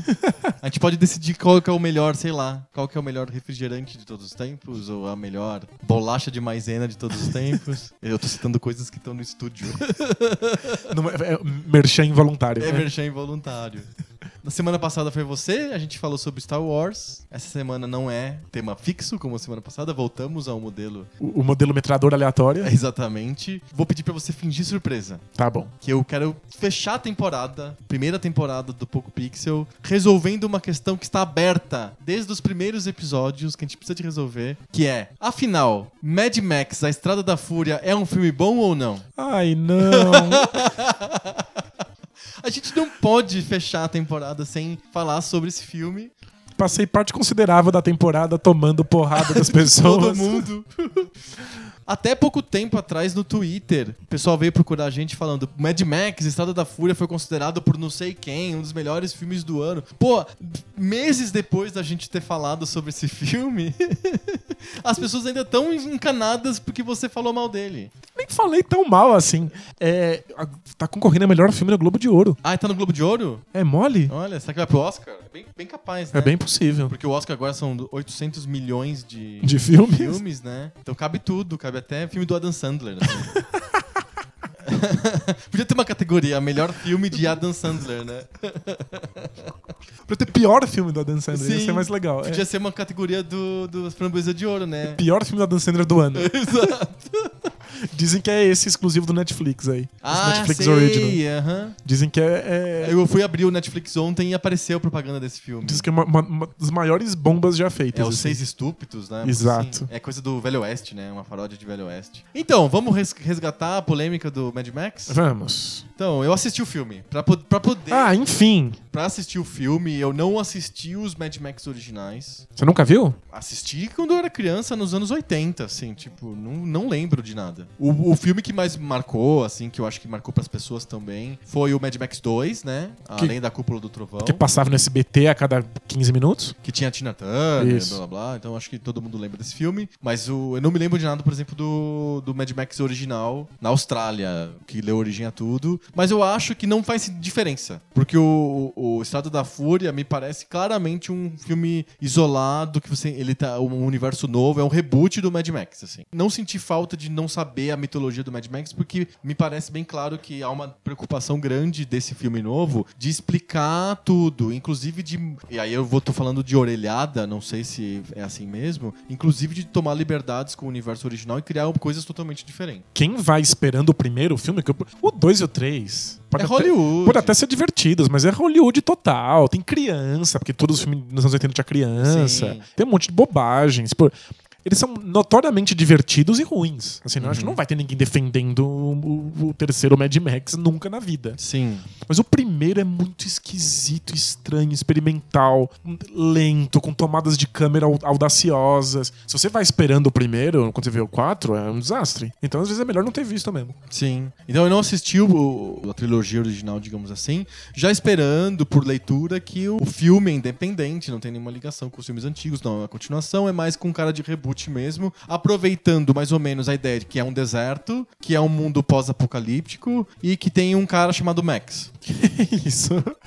Um cara não, né? Um casulo vazio chamado Max. Isso. Ele nem Aí, é um personagem. Já né? começando a, a- a discutir, né, o filme. Eu não achei o filme ruim, Nem eu. Não é um filme ruim. O Max é- incomoda demais o Max porque ele é um personagem muito merda. Ele, é- ele é uma bolsa de sangue, na verdade. Ele não é nada. É tipo Link, assim. É, ele é muito vazio, assim. Ele não tem motivação própria. Ele lembra o Freeman do Half-Life. é um corpo que vai do ponto A até o ponto B, não fala nada, nada acontece. Assim. Então, o que me incomoda mais do Max é que, pra dar um sentido de motivação pra ele, o filme faz ele ter lembranças, assim, do passado, pessoas fantasmas que falam com ele, que são absolutamente dispensáveis, não servem pra nada e tornam o filme um pouco pior. É, é, é Pra um- que que precisa de ver a, mãe, a mulher dele, a filha dele, eu não sei quem da, da vila dele, aparecendo como fantasma de vez, de vez em quando? É porque são micro-referências ao- aos filmes anteriores, porque eles assumem que ninguém viu. Só que essa é a saída. Mas precisa! Se o Mad Max fosse um cara que tinha acabado de fazer xixi no bar do- da estrada e entrado naquela aventura, ia dar na mesma. Se fizesse qualquer diferença psicológica, ele rever essas, essas imagens, mas não faz nenhuma. Não faz. Não altera o personagem. Não, não faz diferença. E é a saída mais barata e, e fraca você mostrar a complexidade de um personagem botando um fantasma do lado dele de, de É, lembrança, assim. Exato. É uma saída muito sexta série. Eu me incomodei bastante com essas cenas que ele vê fantasmas e, e ele fica assustado ou estimulado porque ele tá lembrando dessas, dessas coisas do passado e sem que, que isso interferisse realmente nas atitudes que ele teria no filme. Sim. Ele tomaria aquelas mesmas atitudes no filme o tempo inteiro, sabe por quê? Porque a maior parte do, do tempo do filme ele tá simplesmente sobrevivendo e, tipo, não tem motivação pra coisa que ele tá fazendo. Ele não precisa de motivação. O cara foi preso, virou uma bolsa de sangue, ele precisa de motivação pra tentar fugir daquele negócio? Não, não, você não precisa saber nada sobre esse, esse personagem. Não, antes. ele simplesmente tem que fugir. Aí ele entra num- numa puta confusão maluca lá, porque as, as mulheres, as parideiras estão fugindo, né, da cidadela. E ele acaba entrando nesse, nesse, nesse imbróglio. Meio porque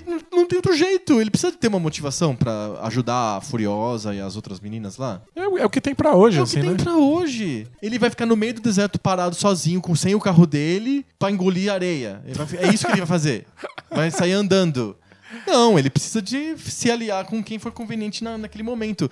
Realmente, o passado do Max não, não é necessário. Mal implementado e o personagem é completamente oco. Ele não fala nada, ele mal fala, ele grunhe três vezes durante o filme. A interpretação é boba, plain, assim, simplesmente física, ele só faz coisas. Total. Não, não tem nenhum tipo de sofisticação, é um personagem bem bobo, assim. Uma coisa que eu acho muito engraçada no Mad Max, e eu acho que tem a ver com os primeiros filmes, e pouca gente comenta sobre isso, eu acho engraçado, e a coisa que mais me chama a atenção é que o Mad Max é o filme que eu chamo de filme white trash. Ele é feito para aquele cara do interior dos Estados Unidos, branco, de vida meio arruinada, assim, de, sem muito estímulo para as coisas. Morando no sem- trailer, assim. é, tipo, quase isso, morando no trailer. Então ele lida com aquelas coisas que o White Trash gosta. Ele gosta de carro, principalmente de Demolition Derby, É. de heavy metal e de luta livre.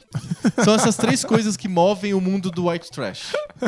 do cara que mora no interior do Arizona, numa vida meio merda, assim. O Mad Max, ele toca nos três pontos, porque o Mad Max basicamente é um road movie com demo- misturado com Demolition Derby, Heavy Metal e luta livre. É isso. Se você pegar o WW lá, luta livre, é. misturar com carros de demolição e botar o ACDC, assim, bater no liquidificador, sai mais ou menos igual o Mad Max.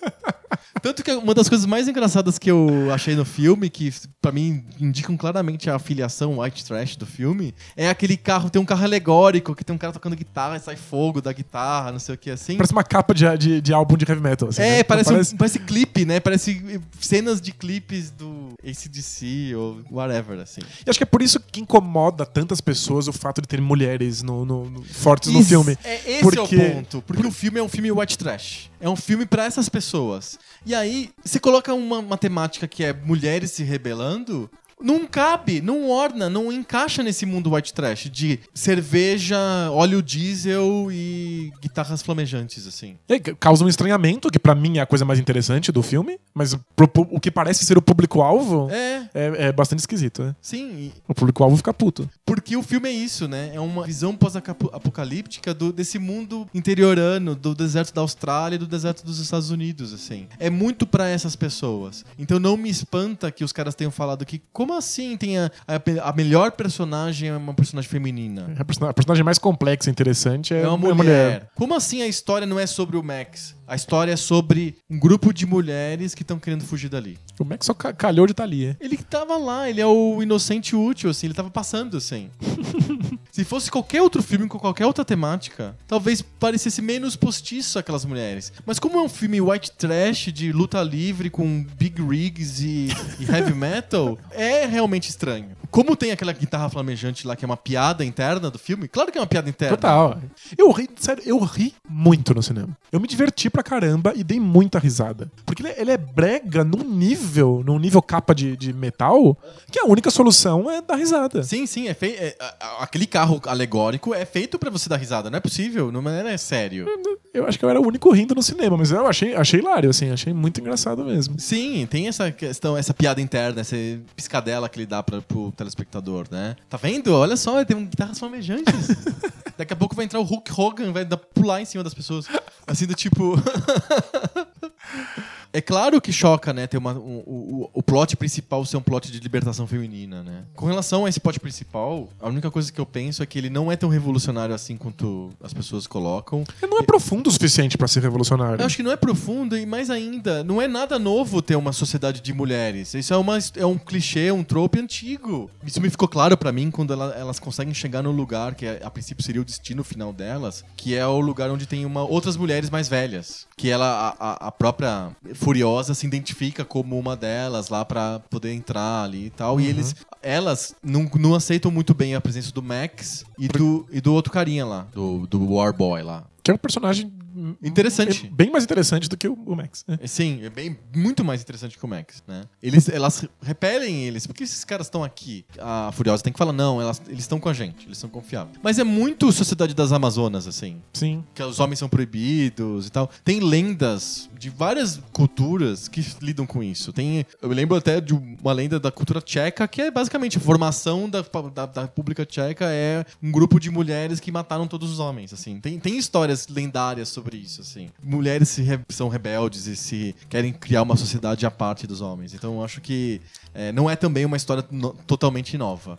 Tem uma tribo indígena brasileira que os homens contam que os homens exageraram ao longo dos anos e que um dia as mulheres se rebelaram e tomaram controle. É uma sociedade inteiramente matriarcal. Então. Os homens são super submissos e, eventualmente, eles têm grandes festas em que os homens são estuprados e violentados. Tem um documentário sobre isso no Netflix. Sim. Chama As Hiper, As Hiper Mulheres. Então, bem interessante. E isso tem tudo a ver com uma outra, última observação que eu tenho pra fazer sobre o filme. É muito interessante. Eu acho que o que é mais interessante na história do que o George Miller tá tentando tentando contar pra gente no, no filme é que a gente volta pra um estado de animismo tribal. Ele imagina que essa sociedade pós-apocalíptica é, uma, é igualzinha à sociedade dos índios americanos. Existem tribos, existe o pajé, existe cacique, existe o líder daqui, daquela, daquela confusão toda. Tudo é envol, envolto num misticismo é, religioso, esquisito, sobrenatural, né? To, todas as coisas ali envolvidas são têm esse aspecto. Sim. É, é, eles se de guerra, inclusive, né? Tem várias cenas em que a própria Furiosa, quando ela vai entrar numa batalha, ela tem que se pintar antes, tem um aspecto ritual extremamente importante. É interessante esse modelo de mostrar um mundo de carros, um mundo do futuro, mas com tribos iguais às tribos norte-americanas. É muito curioso, assim. Eu acho que é isso que me chama a atenção no, né, no filme, assim. A, a, essa proposta de vamos imaginar um futuro distópico em que a sociedade deixa de existir e a gente volta para um mundo tribal. Os cenários distópicos ficaram muito, muito comuns no final do século XX. Sim. Mas eles sempre são ou muito mais tecnológicos do que o nosso, Uhum. e aí a distopia é sobre controle da população, Sim. ou eles pensam numa recaída, numa destruição total, que volta a ser uma coisa meio medieval, tipo Fallout, por exemplo. Essa ideia de voltar pro, É, pro, o mundo pro modelo cyberpunk é o mundo medieval, né? bastante. É que os senhores feudais são substituídos por grandes corporações É e não isso. existe governo. É o mundo medieval. Perfeito. Essa mudança para um modelo tribal é que é interessante no, no, É no Mad Max tribal, novo. né? Então existem tribos, existem cidadelas, existem provedores, que nem o. Esqueci o nome do cara lá, o, o chefe da, da cidadela lá, o líder da cidadela. Ele é um grande chefe indígena, na verdade, com poderes acima do normal. Ele é so- sobrenatural, digamos assim. As pessoas lidam com ele de uma maneira sobrenatural. Elas esperam uma dádiva deles, a água que vai ser aberta. Tipo. Muito típico, né? Enquanto nos filmes dos anos 70 e 80 o que tava faltando pras pessoas era gasolina, e isso faz muito sentido pro, pro mundo white trash. Ele é, é o mais importante que a pessoa pode ter é gasolina. Sim. Ela precisa de gasolina pra viver. Nesse mundo do Mad Max novo, é, é a água, né? As pessoas precisam de água, né? E o, o grande líder, ele distribui, ele jorra água, né? Ele dá água, dá vida pras pessoas. É sinal dos nossos tempos, né? Exato, porque a gente tá com uma preocupação ecológica mais importante. Aliás, tem vários recados ecológicos assim no filme, né? Tipo, quando eles a Furiosa tá indo pra um lugar que não existe mais, que na infância dela ela imaginava que era verde e com árvores e rico e não E existe deu ruim, mais. Deu ruim, não existe mais. Então tem, tem uns recadinhos ecológicos bem pouco sutis, É, assim. bem- o filme não é nada sutil, né? É. Tipo, nada, em nenhum aspecto. Acho que, é, aliás, ele não se propõe a ser sutil nem, nem por um segundo. né? Então, eu- assim, em resumo, eu, eu gostei do filme, não achei o filme ruim. Eu acho o filme cansativo porque ele fica te botando num arcade de carro, assim, do começo até o final. É meio cansativo por causa disso. Mas assim. eu, eu acho ele muito habilidoso em manter a ação funcionando de maneira frenética por todo esse tempo. É, eu acho que Tipo, é não é- o quanto não o George é Miller se atualiza, né? Ele é um diretor antigo, ele, ele, ele dirigiu os filmes originais de final dos anos 70. Ele é um senhor já. E ele conseguiu fazer um filme muito atual, muito moderno. Nossa, muito. E, tipo, num, num ritmo que nem os, os diretores mais novos conseguem manter. É assim. impressionante, É a muito edição é absurda. Até, até confesso, eu até fico um pouco cansado de quando eu vejo um filme que tem 35 mudanças de cena em, por minuto. Não, é assim, exaustivo. Você sai do cinema A quebrado. edição assim, te é. mata, né? Te, te destrói, assim, então. Eu não desgostei do filme, eu achei um filme interessante. Não achei nenhuma obra- obra-prima, mas um filme legal, me divertiu, assim. consegui pensar em vários temas depois de ter visto o filme. Eu acho que esse tema do, do feminismo e da libertação feminina não existe. Ele não- é um mero, mero clichê de Amazonas. É, não, não tá lá. Ele mesmo falou, tipo, não tem um, um projeto político. É Sim. só, é só uma personagem feminina interessante. Exato, não, não consigo ver projeto político nenhum. Não tem não mesmo. consigo ver esse feminismo libertador que as pessoas querem ver. Eu acho simplesmente que é um, são amazonas guerreiras armadas até os dentes que estão fugindo. É um plot bem comum, assim, bem, bem clichê. Pra mim, o mais interessante de tudo é essa, você tentar sacar essa coisa tribal, retorno a um animismo ancestral, assim, que eu acho que é engraçado, interessante. Essa volta à religião. Essa volta à religião Mais primitiva, assim. animista, né? Essa coisa meio ligada aí a- ao, ao provimento das pessoas, né? Como elas sobrevivem, né? Uma religião de sobrevivência, né? A direção do George Miller é muito boa, a edição é muito boa. A música é um desastre. Eu falei, eu falei que a música é inaceitável. O, o lance é culpa do George Miller. Eu pe- pesquisei pra entender por que, que a música é um desastre. E eu acho que é porque ele tá querendo fazer uma associação. Ele, isso tá explícito nas entrevistas que eu vi e tal. Ele queria que fosse um western. Ele, ele imagina o Mad Max não como um road movie ou como um filme white trash. Mas como um velho mas oeste. como um velho oeste. Ele encomendou diretamente pro cara, que é um. Tipo, é um cara de música eletrônica, na verdade, que fez a música. Ah, é? É. O George Miller pediu pra ele fazer uma coisa que relacionasse, se relacionasse com os westerns, com Ennio Morricone, coisa assim. Ficou mais postiço ainda do que as Amazonas dentro do cenário white trash. Aquela música de faroeste solene, orquestral, no Nossa. white trash ficou muito estranho. Então eu via carros esmigalhando outros carros e um cara pi- pintado do, do- como se fosse do Kiss e, ou como se fosse o da luta livre lá do WWF lá. Só que no fundo tava uma, uma, uma orquestra assim super tradicional assim, sabe? Se, se fosse um- uma trilha sonora suja de guitarra, com cara de white trash mesmo, acho que ficaria coerente eu, eu acharia super divertido. Mas com aquela trilha sonora solene meio genérica, Ela, ela torna, ela torna tudo brega. tornou muito brega. Tem um nível de brega que eu consigo suportar. Um caminhão soltando fogo, a guitarra que solta fogo. é brega. E é, bre- é legitimamente brega. Eu dou risada, tá tudo bem. As coisas não precisam ser todas sérias, né? Sim. Tipo, a gente às vezes precisa dar uma risada no Sim. cinema. Agora, a, a música torna todas as cenas bregas. Exato. A- e até as que não é pra ser, até as que não são intencionais. Porque basicamente a música do Mad Max, desse Mad Max novo, ele é chamadas orquestrais e um ostinato, né? Uma repetição constante daquela bateria, né? Ficam, ficam uns tambores. bum, bum, bum, Que é uma coisa meio tribal, assim, que é uma só coisa que meio tribal. ultra acelerada. E- Só que fica meio mecânico, né? Fica. ah, faz sentido até um tribal mecânico, afinal a gente tá falando de uma distopia com carros, né? Né? Mas. E carros de com marcha, né? Muito engraçado. né?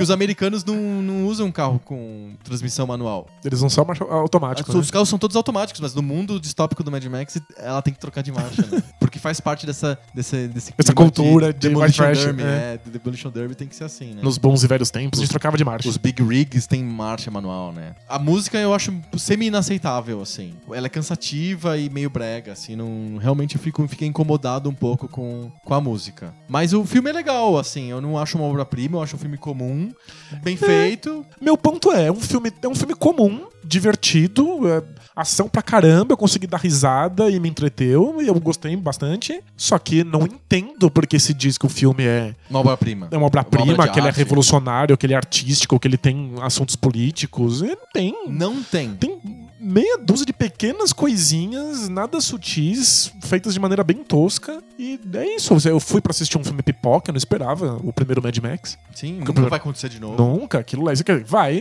por Assim como o primeiro Rambo. É uma coisa que ninguém fala. O First Blood é um filme muito bom. É fantástico. É um filme muito bom, é um filme introspectivo, deprimente, assim. Um filme é, que se passa muito mais na cabeça do, do, do- do veterano de guerra do que o- na ação. E uma crítica à Guerra do Vietnã. Isso total. Enquanto os outros filmes são uma glorificação da guerra, né? Exato. Os Rambos 2, 3, 4 milhões que teve. É tipo, guerra é legal, olha que fantástico. A né? guerra é a solução das coisas, a gente vai lá e resolve os problemas dando tiro nos outros. O Rambo 1, que é o First Blood, não. Ele mostra o problema. Aquela sociedade não consegue pegar de volta o veterano que volta da guerra. É sabe? foda. É um filme muito bom. E o Mad Max 1, acho que eu preciso de rever.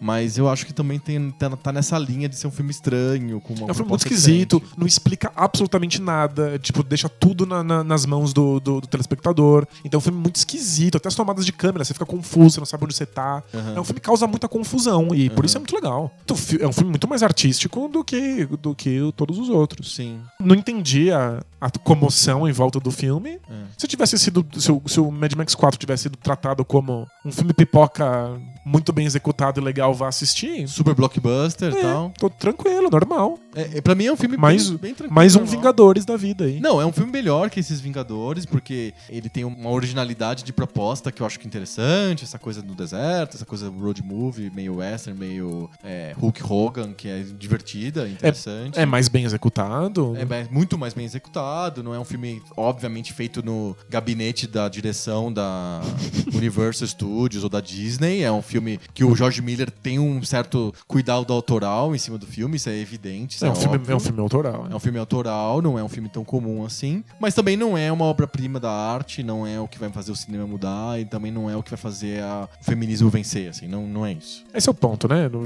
do ponto de vista da, da política, assim, como obra feminista, não, não vejo nenhum sentido. E foi o que, Até porque o foi o que próprio- chamou mais atenção, né?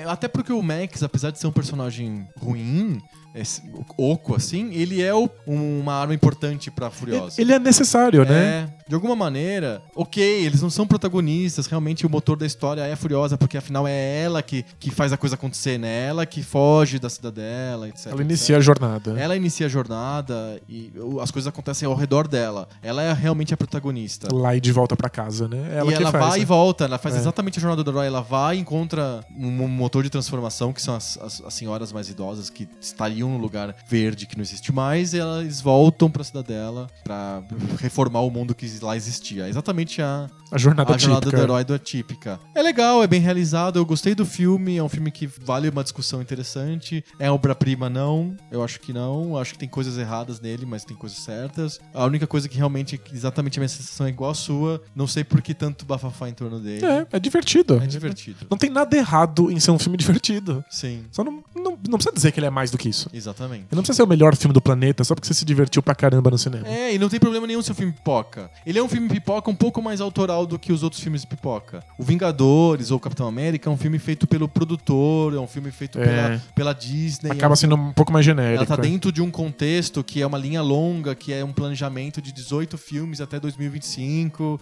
Tem todo um, um contexto certo, assim, um contexto já comercial. O Mad Max deram carta branca pro George Miller e ele fez um filme comercial, que deu- tá dando dinheiro, é um filme com um certo esquema previsível, mas não é um filme de gabinete, pelo menos. Isso já É. é um mérito bem legal, assim. É, já é um passo grande. Exatamente. Fechamos sobre Mad Max? Nossa, fechamos. Finalmente, ó. Lavamos em a alma. 2016 a gente não fala mais sobre esse filme, pelo amor de Deus. Eu sei que vocês vão comentar o que a gente acabou de falar, vão escrever um monte de cartinha. Sabe o que a gente vai fazer? Não a falar gente sobre não isso? vai mais ler. Falou de Mad Max, a gente não vai ler. Mas a gente vai falar de, de Shenmue Battletoads, né? Não, Shenmue Battletoads demais. Mas Mad Max, pode esquecer. É bom avisar já, porque eles já sabem, sabem o que esperar do próximo 2016, muito Shenmue e muito Battletoads. ano. Nada de Mad Max. Mas já nada de Mad Max. Mas só a gente, só se sair um quinto, é. A gente definiu agora que o Shenmue é melhor que o Battletoads. De resto, a gente continua falando. Cartinhas? Cartinhas. Cartinhas.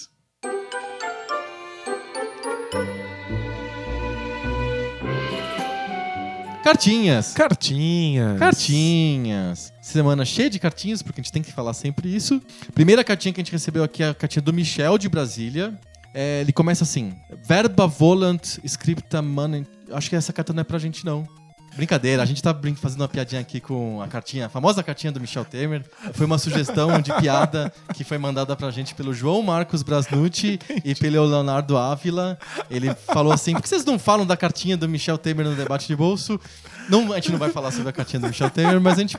Alguma coisa a gente tem que mencionar, né?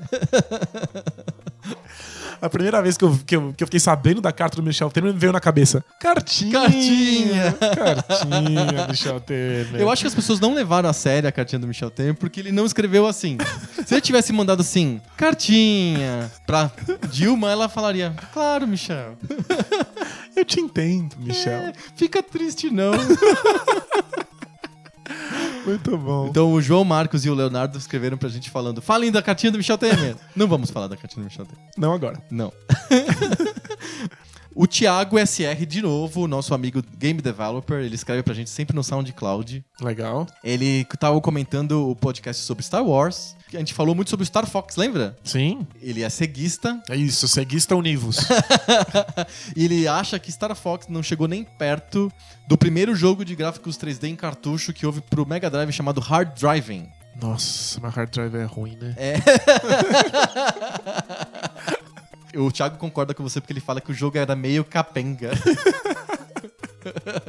Mas que já tinha de gráficos 3D naquela época. É, é um 3D vetorial bizarro, assim. É, é, que nem o Star Fox, né? É que o Star Fox é bem realizado. Aí ficou no. Não, o Star Fox, ele é. Ele é o gráficos é muito ruim, mas o, jogo é divertido.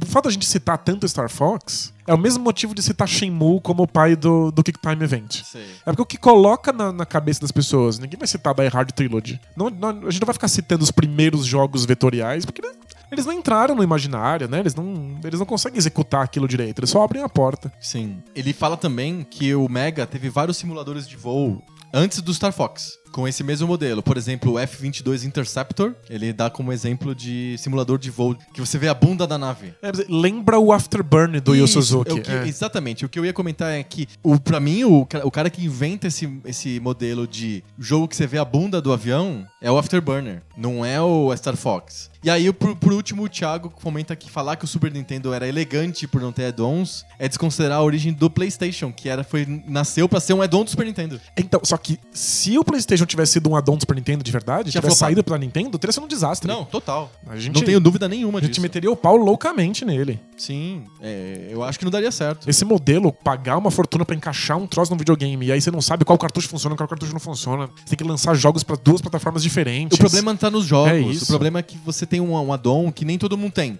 Aí você vai lançar um jogo que é universal pro, pro console ou você vai lançar um jogo que é só pra um pedaço da base instalada? É, fin- financeiramente você quer sempre alcançar a base instalada base inteira. instalada Mo- inteira. motivo pelo qual não tem jogo pra Kinect. Exato, o Kinect tá aí pra provar que fazer jogos muito nichados pra um, um, um acessório específico não é financeiramente viável, assim. É melhor você deixar a ideia de lado e, e fazer um jogo mais acessível. A não ser que você tenha, tipo, um sonho, sabe? Um objetivo de mudar o cenário dos jogos. Mas aí é pra meia dúzia, né? Exatamente. A gente tem mais duas cartinhas legais, são dois depoimentos pessoais.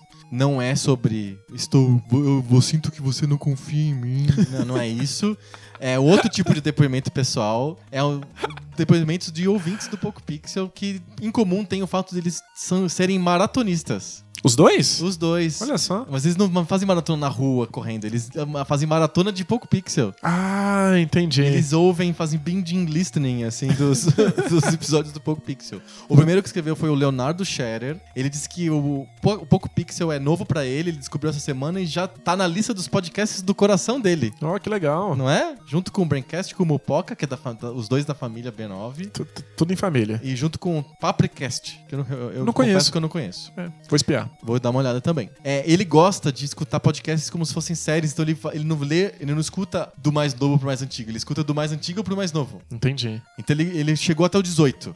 Pô, ele tá indo rápido, se ele conheceu Muito. a gente essa semana. O, o legal é que a gente, a gente vai falar dele no futuro pra ele. É, né? ele, ele vai ler a escutar a gente lendo a carta dele daqui a meses.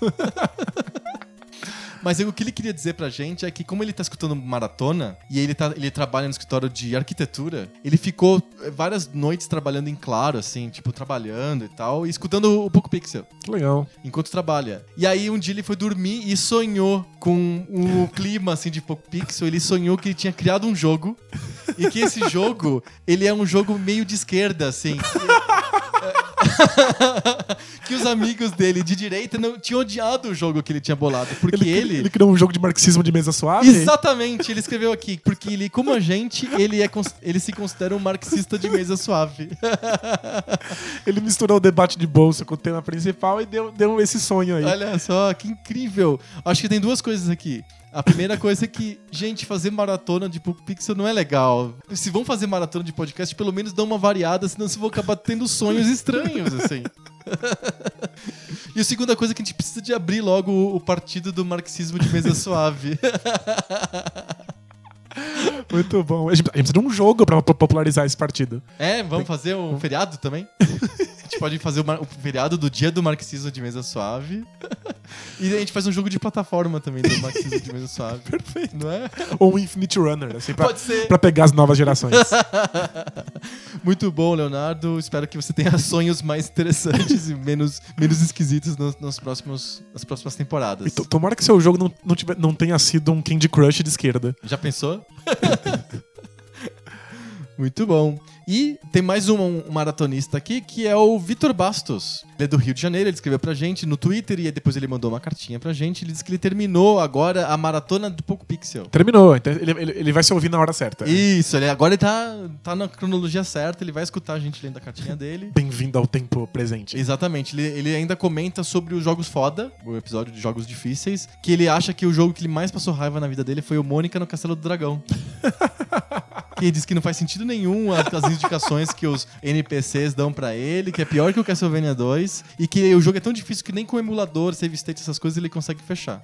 Eu confesso que eu joguei só um pouquinho em emulador por curiosidade, Aham. mas não, não durei muitos minutos, não. Pois é. Mas é, gente, é um clássico. Nu- numa época em que se fazia jogo, quer dizer, que se pegava jogos prontos lá fora e se transformava pro gosto brasileiro. Sim. Tipo, ainda tinha um, um cuidado de é localização, é, muito legal. Muito legal mesmo. Bons e velhos tempos da Tectoy. Olha aí, Tectoy, mais uma coisa pra gente colocar na lista aí de assuntos do Poco Pixel. É isso aí. E aí, como o Victor escutou, maratonou, assim, a, a, a primeira temporada do Poco Pixel, que se encerra hoje, ele mandou, assim, vários pontos, assim, que ele... De vários episódios, assim. Ele, tipo, fez um, uma versão, assim, compiladão, assim, um catadão, assim, de assuntos que ele quer pontuar, que ele quer dar a posição dele. Espero que ouvindo todos de uma vez, assim, dê pra ver a gente subindo de qualidade, né? Eu espero que sim, né? E aí ele fala de várias coisas, não sei o quê, e eu queria só colocar que ele acha que o Super Nintendo é o maior console de todos os tempos. Pé. É, A gente acha que é o Nintendinho. e que o River Raid é o melhor jogo de Atari. Eu gosto mais do Hero. Eu, eu, eu, eu entendo. Eu, É, é compreensível, é né? compreensível. Eu Tá- acho que faz sentido. Não sei nem se é o meu, mas talvez deveria ser. Porque criar aqueles, É aqueles, al- aqueles algoritmos no, no, num cartuchinho Atari? de Atari, é, acho que é mais impressionante que o Hero. Com certeza. E ele fala que o Super Mario 3 é melhor que o Super Mario World. Aí ele tá no meu time. Acho que você que não concorda muito. Eu não. Pra fechar as- os posicionamentos dele é, ele acha que Smash Brothers não é só um jogo de luta, é o melhor jogo de luta que teve. Não fala isso pra quem joga jogo de luta, é só isso. É uma puta confusão pra saber se o Smash Brothers é um jogo de luta ou não, mas É porque pelo fato do, do, do Smash Bros. ter um número muito limitado de golpes e não exigir habilidade, é, reflexos absurdos pra você decorar um milhão de botões e apertar eles em meio segundo, a comunidade de jogos de luta não vê muita graça. é, não é um jogo aceito assim 100%, né? Se você bota Smash Bros. na mão de, de pessoas que são casuais em videogame, Sim. dá umas lutas muito loucas. Aham. Se você bota o Smash Bros. na, Um treinado na mão assim. do cara treinado, eles descobrem macetes. E eles ficam repetindo esses O macetes jogo fica meio loucamente. desequilibrado. Fica. Já vi muito Evo de Smash Bros. em que só se esquiva. São dois personagens que ficam esquivando um do lado do outro, ninguém dá porrada. E aí, quando alguém erra um pouquinho o botão e não consegue esquivar, toma uma porrada. É no erro. É no erro. É por- o jogo de erros, assim. Porque alguém percebeu que a esquiva é a melhor coisa do jogo. Então, tipo, ele não é verdadeiramente pensado pra, pra jogadores calejados, né? Sim. Mas eu adoro. E é isso, esse- esses são os pontos aí que o Vitor colocou. Ele tá dizendo que está esperando a gente chegar ao centésimo programa. Olha só, vai Ainda ser. tem mais 70 programas pra chegar ao centésimo. Não- nem eu consigo vislumbrar isso. Será que eu vou estar vivo até lá, né? Tipo, Pois é, é isso aí. Ele mandou pra terminar o Valeu, meu irmão! É isso aí, valeu, né? Valeu. Acho que a gente fechou as cartinhas. Fechamos a temporada? Fechamos a temporada, olha só que legal. 33 programas, acho que foi super legal. Nossa, foi fantástico. Uma experiência, experiência muito bacana. Nossa. É, a gente vai dar, uma, vai dar uma paradinha agora no podcast, porque ninguém é de ferro. Ô, a gente vai férias. ficar umas semaninhas de férias. A gente volta na primeira semana de fevereiro. É isso aí. Então até lá vocês podem maratonar, fazer que nem o Vitor, fazer que nem o Leonardo. Escuta os outros episódios antigos. Liga o emulador e vai jogar Battletoads, Shenmue e ver o que tá acontecendo. Exatamente. Isso aí. Tem todos os textos lá no blog pra ler mais sobre todos esses jogos. Exatamente. E quem topar a brincadeira pode jogar todos eles. E aí, por que não? Boas férias essas. Putas férias legais, jogando e lendo sobre videogame. É isso aí. Meu sonho. Vou tentar fazer um pouco mais disso nas férias. é. Então é isso. No ano que vem tem mais Conversa nova. sobre videogame velho. É isso aí. Valeu! Tchau.